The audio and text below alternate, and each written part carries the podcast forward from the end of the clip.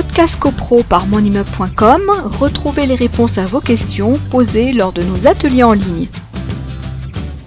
Et puis il y a un dernier élément euh, qui doit figurer dans le procès verbal, et là aussi on est dans la nouveauté euh, résultant de l'audioconférence et de la visioconférence, ce sont les incidents techniques qui peuvent euh, avoir lieu lors de la tenue des assemblées générales par visioconférence. S'il y a un incident technique qui a rendu impossible la prise en considération d'un vote d'un copropriétaire qui à une assemblée générale via visioconférence, eh bien cet incident technique doit être indiqué, puisque à ce moment-là, si le vote de ce copropriétaire est pris en considération, alors que techniquement, il n'a pas pu assister, il n'a pas pu exprimer son vote en raison de l'incident technique, ça doit être euh, indiqué dans le procès verbal.